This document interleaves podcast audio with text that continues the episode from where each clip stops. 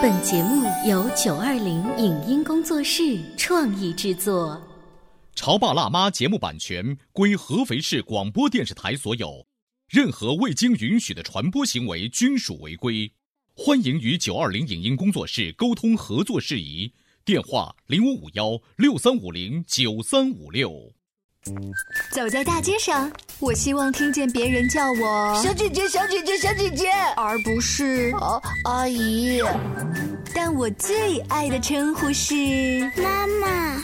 走在大街上，我希望听见别人叫我欧巴，而不是大叔、大叔。但我最喜欢的称呼是爸爸。我是辣妈，不是老干妈。我是潮爸，不是太阳能浴霸。八零后时尚育儿广播脱口秀，潮爸辣妈。本节目嘉宾观点不代表本台立场，特此声明。这里是八零后时尚育儿广播脱口秀《潮爸辣妈》，我是灵儿，我是小欧。首先，请听《潮爸辣妈》先播报。前两天，河北省的一位巡警发现一名女孩掉着眼泪在高速公路上低头行走，旁边是呼啸而过的汽车，情况十分危险。警察叔叔问：“出什么事儿了？”小女孩回答：“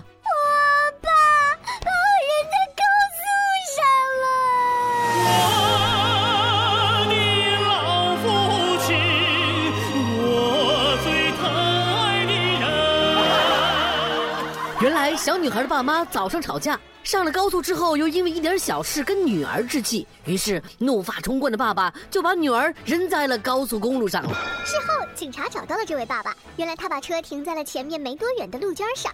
爸爸说：“我我我就想吓唬吓唬他。”于是警察吓唬了，哦不，教育了这位不靠谱的爸爸。爸爸连声道歉，答应以后再也不鲁莽行事了。在此，潮爸辣妈有话说，请这位爸爸关注微信公众号“潮爸辣妈俱乐部”，自行学习非暴力沟通相关内容。本期的潮爸辣妈新播报就到这里，潮爸辣妈精彩继续。旅行中总会遇到各种各样的麻烦，再加上诸多辛劳疲惫，这个时候最容易暴露人的本性。这种现象在带孩子出行时尤其明显。你的孩子是否会在安静的场所大声嚷嚷？是否会在井然有序的排队队伍中来回穿梭？是否会当着残疾人的面毫不避讳地说出他们的残缺？当你的孩子暴露这些让你不以为然的问题时，你是否会一笑而过？欢迎收听八零后时尚育儿广播脱口秀《潮爸辣妈》，本期话题：带孩子旅行的细节里藏着你的素质。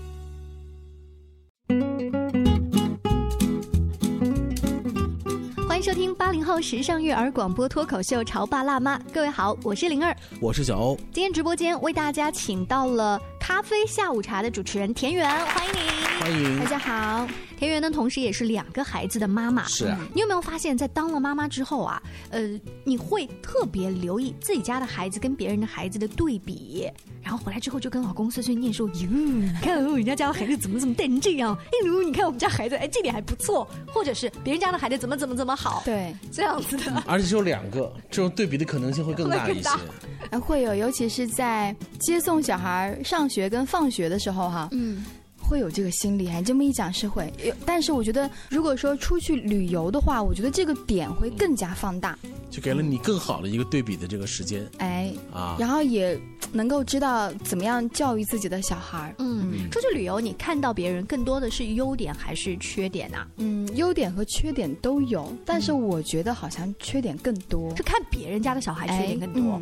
哇，你好嘚瑟，来天出节目，感觉那种嚣张的味道。今天是一个秀自己的教育能力的一期节目。好的，你跟我们说说，你看到别人家的娃都怎么不好？对比了你们家女儿还不错。我觉得这个对比不能说是秀自己的教育哈，有一个现象，我觉得是小欧看到了也会惊叹的。嗯，我们去台湾的时候，在野柳风景区，那里的风景很美。嗯，有个小朋友呢，直接站在那个风景区的栈道的旁边尿尿。他是看到美丽的风景有这个生理反应吗？他的家长在旁边什么措施啊？就是觉得理所当然，我家小孩就要尿尿了呀，怎么办呢？是啊，那没有像在那个就是香港出的那些新闻，就是赶紧有人来，然后闹出一些不好的事情嘛。嗯，当时可能别人也不好说什么嘛，但是我觉得我自己受不了嘞，然后我就跟爷爷奶奶吧，我不知道是外公外婆还是爷爷奶奶，我就跟他讲，我说这样子不好，我说下就你直接跑过去跟人家交涉，对我说下一次有如果这样的话，可以带个尿不湿，嗯，或者有塑料袋的话也可以。哎，那你是怎么处理这个问题？因为你宝宝也很小啊。他现在四岁多，我觉得这个年龄的小孩是有憋尿功能的，嗯是肯定是可以的。那其实，呃，出去旅游的话，导游都会提醒，到一个地方有卫生间，大家下来一定要这个方便一下。嗯那可能女孩子或者是男孩子小嘛，觉得那我我我没有，我就因为他觉得玩儿更重要。哎，对呀、但是我就会可以说逼着他，我说有没有，咱们都得尿尿。嗯如果到下一个地方去，可能要二十分钟或者是一个小时没有地方尿尿，是很恐怖的事情。所以说你在这个问题当中，你就情愿做一个碎碎念的人。我跟你说，我不仅做，我不仅做碎碎念，我还会跟他啊，就是算账。就国内有一些公共厕所是不要钱的，嗯但是国外有一些是要一欧元的。然后我就跟他说，这有一个免费的厕所，如果你不用啊，待会会从你的钱包里扣除一欧元。你知道吗？一欧元可以买个冰淇淋哦。哎然后他自己算了一笔账，还是去一下吧我。觉得像这样子的话呢，我们倒不如导演挤出戏呢。就是虽然国外的呃也有这个收费和免费的，我们索性就跟孩子说好吗？去公共厕所就是这样子的，有免费的，有收费的，就故意晃他。然后呢，当然这前提得是他拥有一部分的可支配的零用钱，嗯对你就从他那里去扣。当然，小孩也不是每次都在意钱，嗯他甚至会觉得去厕所说不定是一个探险，因为每个地区的厕所文化也不太一样。对啊，如果你去你去看看台湾的厕所是什么样子的啊，厕所里面是不是贴了什么画儿啊，或什么，都有可能引起孩子的注意。好，所以说但是我好像没有用这一招，我都是说你必须要尿尿。如果下一回可能要尿裤子，妈妈没有带裤子，嗯那他可能会发现我的包包里会有尿不湿。嗯那我有尿不湿啊，我说那你已经大了，尿不湿是妹妹用的，我们是以防万一嗯才可以这样。他想想，嗯，那好吧，所以你觉得家长在出外旅行的时候，一定要反复提醒孩子上厕所，而不要在旅行的过程当中随地大小便，这是一个特别特别 no 的事情。对，而且他的爷爷奶奶或者是外公外婆都没有察觉到，然后那个眼神就告诉我，那又怎样？嗯，无独有偶的是呢，昨天呃傍晚我呢是遛狗，嗯。然后呢路过了一个大卖场，嗯正好呢门口有一个下水道，嗯然后呢小朋友呢就把裤子给撸下来，然后就啊小女孩哦、嗯就开始了。与此同时，我们家狗狗在旁边也解了一坨便便。可是我想说的是，我很下意识的就从口袋里头拿出了塑料袋，嗯把便便给拿起来，然后就丢到了很远的这个垃圾箱里去了。嗯可是那个小朋友嗯的便便还站在那里，我就心想，你看这就是差距。嗯我跟我们家狗是这么说的。找到了优越感了。这个节目进行到这儿啊，就是也是给广播前的家长一个善意的提醒，就不管你是用一些好玩引导孩子不断的去上厕所，还是像你说你碎碎念提醒孩子你必须要去，要不然就会受到一些惩罚，千万不能在外面随意大小便。好，刚才我们说的是上厕所的这个事情，虽然是小事，但是仍然被我们反复提及，太可怕。还有没有什么让你觉得，嗯，我家孩子不错，但是外面很可怕的事情？呃，我觉得比如我们在台湾的时候去故宫，然后看到每件珍宝的时候，因为也有很多人要排队，其实有的小孩他就会很急躁，这么多人还要看，那我就挤啊，小孩子又小，挤到最里面，然后扒开大人的这个腿。嗯然后我家女儿她也有这个意识，想要去挤，但是个头又不够高，又看不到。我说宝宝，你先过来，我就把她拉在一边。我说你是不是想看？对呀、可是我又看不见啊。我说导游叔叔不是都在讲了吗？我们排队啊，等前一波人看完我们再排。他就不高兴。我说那如果大家都挤的话，你看这个玻璃框就会挤倒了，挤倒那个玻璃是不是就会扎到你自己？疼的是不是你？他这么想想，好像是哎。他说那妈妈你抱我，我就全程在台北故宫，我就一直抱着他，然后在排队。当然我在内地的时候也有教他，所以到看后面几个景点的时候，有人插队，他就会说：“妈妈，他在插队。”哦，他开始来执行秩序的维护，有正义的这个感觉了哈。然后我说：“那你做好你自己吧。”嗯，这让我想起在上海带孩子啊玩一个游乐场，嗯，那个小朋友呢，他在排队的线那个地方写了一排字，说：“请让小朋友独立排队。”嗯，底下还有一行小字是：“独立排队也是一种学习。”就是本来呢，大部分的家长我们习惯了是我我告诉你排队，对，这已经是教育的第一步，算成功了。第二步是我陪着你一起，还在旁边不停的提醒。但是那个上海的那个游乐园是说家长一边去，然后你就发现，因为我是外地人，第一次看，所以这个让我印象很深刻。当时还拍了一张照片就是在后面一直观察。没有一个上海家长过去陪着孩子排队，那些小孩就很自觉的自己排队。那家长在做什么呢？就是家长可能在旁边自己玩手机或者等待，这也很正常。呃，就是没有像我们习惯性的我拉着你陪着你一起排队，防止其他小孩插队，就是这些事情充当一个秩序的维护者。No，上海是一个非常有排队传统的一个城市。嗯，还记得上海世博会我们排多久吗？哎，这让我想起啊，我没有去。泰国旅行，据说泰国人呢也很喜欢排队，但是他们慵懒的性格体现在我即便人去排队，这样好辛苦的，我就把拖鞋放那儿排，就一只拖鞋。让我想到了在医院排队是吗？对，出去玩的时候排队是经常遇到的事儿，不敢去游乐场、博物馆，所以在你看来这一点，你引导小葫芦还挺成功的。嗯，我觉得在外面小孩子有种种的不好的习惯，我们不能讲小孩子，真的是大人的以身作则，大人给他的传导。那有的。家长也会说啊，你想看，那我们往前来看呀，我来抱你看，就使劲在队伍里面挤，这样真的很不好。出去旅行的时候呢，你会发现自己变成了一个尤其喜欢观察的妈妈。因为时间的关系啊，我们先聊到这儿。自己如果没留意，别人帮你留意了，那我们就从这个节目当中听一听，再来反思一下自己的孩子教育的这些细节上有没有成功呢？你在收听的是《乔爸拉妈》，小欧零二，叫你变成更好的爸爸妈妈。《潮爸辣妈》播出时间：FM 九八点八，合肥故事广播，周一至周五每天十四点首播，二十一点重播。网络收听，请下载荔枝 FM、蜻蜓 FM、阿基米德、喜马拉雅、中国广播以及苹果 Podcasts，搜索“潮爸辣妈”订阅收听。微信公众号请搜索“潮爸辣妈俱乐部”，参与节目互动哦。关于和孩子沟通呢，我是想先处理好彼此之间的情绪，然后再去搞定他具体的问题。我们家长经常在一起讨论，怎么样从小才能培养好他的学习习惯。是后来通过学习才发现，孩子行为背后是有另外一种需求的。陪你一起吐槽养育熊孩子的苦，陪你一起追忆曾经自己的小世界。八零后时尚育儿广播脱口秀，潮爸辣妈。本节目嘉宾观点不代表本台立场，特此声明。旅行中总会遇到各种各样的麻烦，再加上诸多辛劳疲惫，这个时候最容易暴露人的本性。这种现象在带孩子出行时尤其明显。你的孩子是否会在安静的场所大声嚷嚷？是否会在井然有序的排队队伍中来回穿梭？是否会当着残疾人的面毫不避讳地说出他们的残缺？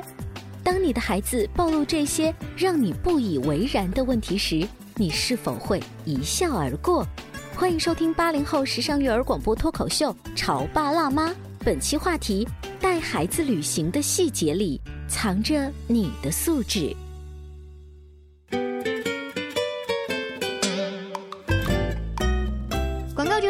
继续锁定《潮爸辣妈》。今天小欧跟灵儿为大家请来了葫芦和贝壳的妈妈哈，两个宝贝女儿。虽然说到现在还没有一起带他们共同去出行，嗯，这个经历实在是太累了，而且很恐怖吧？这画这个画风，如果而且爸爸又不在，就是一个老爸爸带着两个 两个。但是你带着大女儿，其实已经有过几次出行的经历。对，出去的时候你会格外的留意那些规矩，嗯。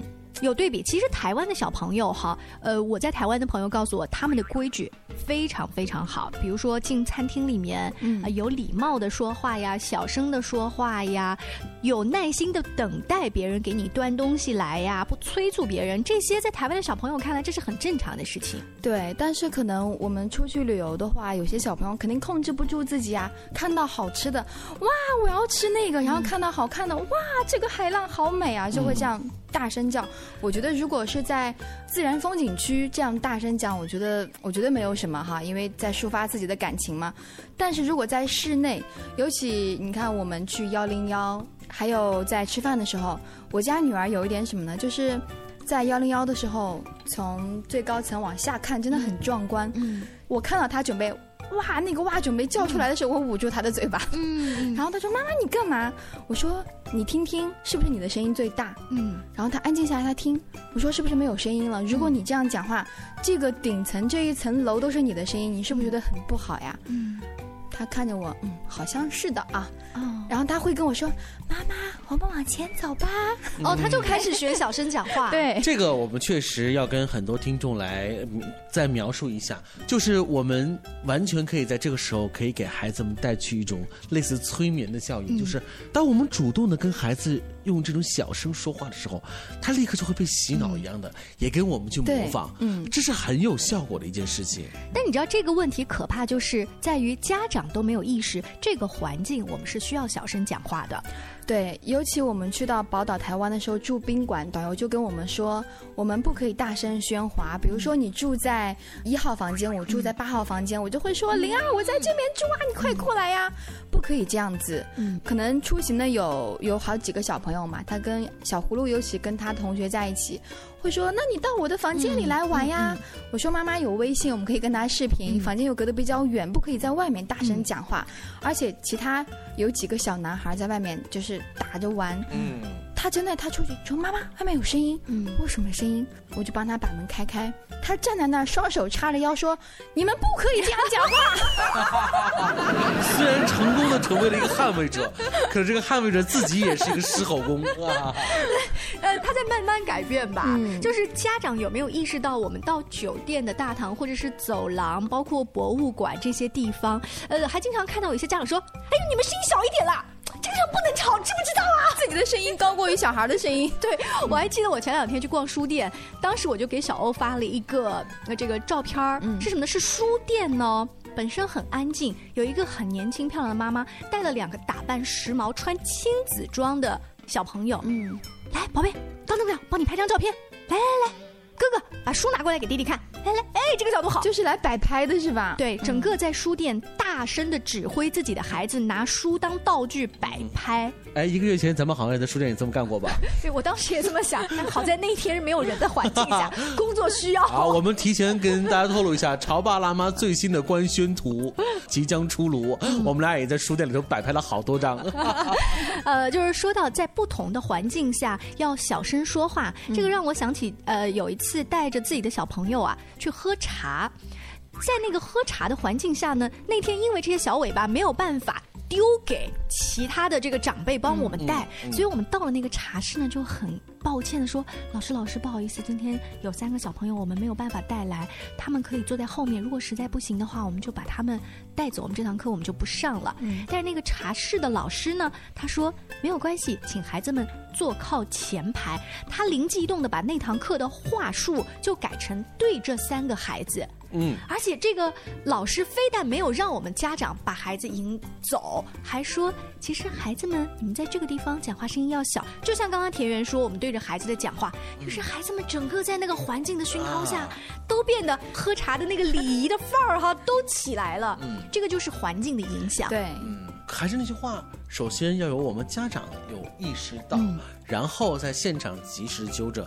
我们千万不要觉得自己的孩子真的就像是一个天使一样，从头到尾都会尊重各种规则。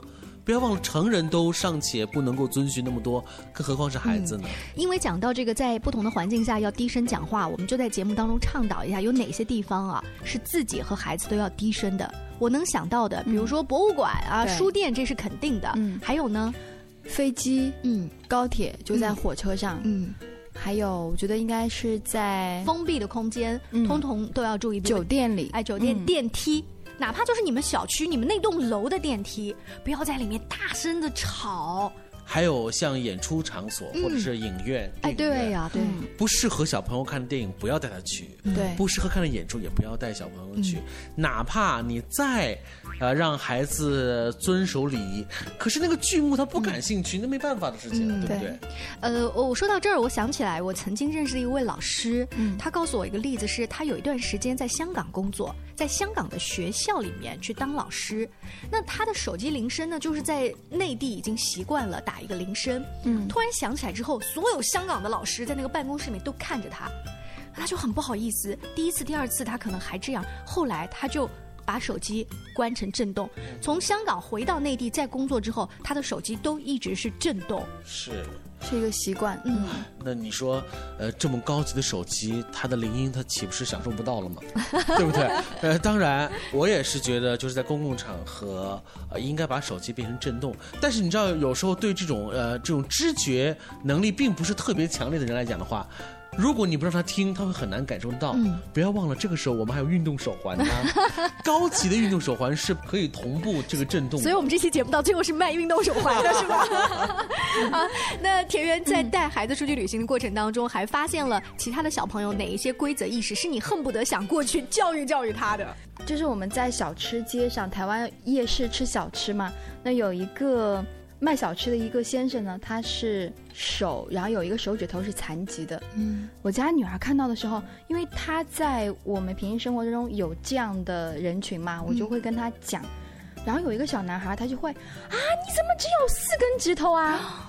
哦，对直接就说出来。对我当时就特别想捂住他的嘴巴，嗯然后我女儿就看着我妈妈，这是怎么回事呢？就是她还没有讲完，我就捂住了我自己家女儿的嘴巴。嗯我跟她讲呢，我说每个人在这个世界上呢是不一样的，不一样会有不一样的美。我说你看到它是四根指头，那也许这根指头呢是天使派他去做另外一个很重要的任务哦。嗯，她说哦，原来是这样的。嗯，女儿可能还会再问，她说那这样的话，那她吃东西啊、洗手啊就会不方便啊。嗯我说那你看她给我们做吃的时候，她也很方便，她也很高兴啊。我说你看她脸上的笑容是不是很灿烂啊？她说嗯，我看到他笑，我也好开心哦。我没想到妈妈能这么跟孩子去解释关于残疾的这样的一个事情。但这些残疾的解释，其实是你把孩子从那个人的身边已经拉开了再解释。对，我需要把他带走这个地方，不然的话，我觉得我们的眼神会嗯对他有影响。但是在那个当下，孩子立即的反应是你特别害怕的，你怕他们讲了一些不合适的话，让对方害伤害他的自尊。然后我可能对方肯定是有听见的嘛，然后我们正在买小吃，我说小孩子不是很懂事，我说谢谢你，我说你给我们做的这个小吃，我们都很喜欢吃，谢谢你。嗯，然后就慢慢的离开，他说没关系啊，小孩子很可爱啊。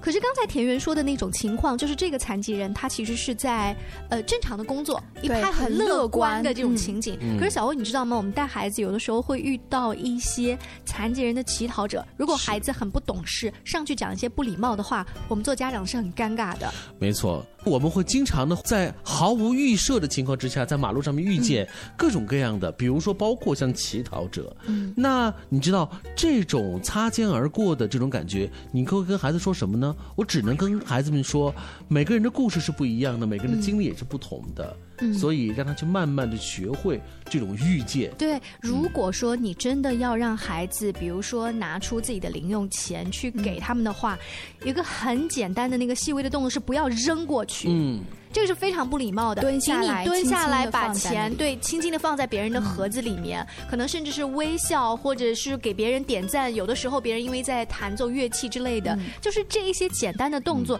都能看出你平时的这个教育的功力就。不管啊，我们他的这个乞讨的背后的原因是什么，嗯甚至有可能是假乞讨，但是你所表达的是当下的那一刻的真挚。嗯，还记得我们曾经采访过一个特别有意思的一个妈妈，就特别聊到了一期，就是如何跟孩子一起路遇这种乞讨。如果你对那一期啊，就是专门带着孩子，如果遇到了乞讨者，怎么跟孩子去做这个交流这样的一个话题感兴趣的话，也可以在我们的微信公众号“潮爸辣妈俱乐部”当中发送关键词“乞讨”。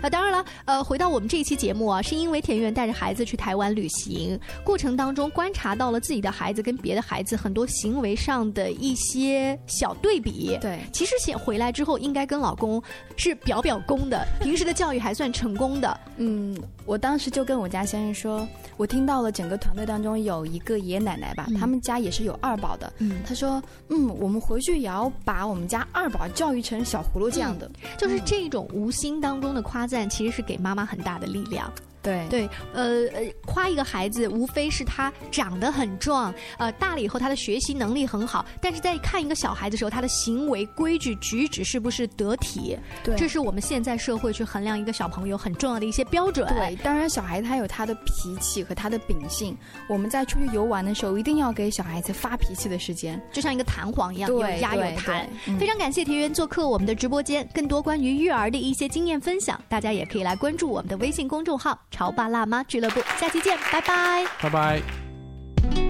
以上节目由九二零影音工作室创意制作，感谢您的收听。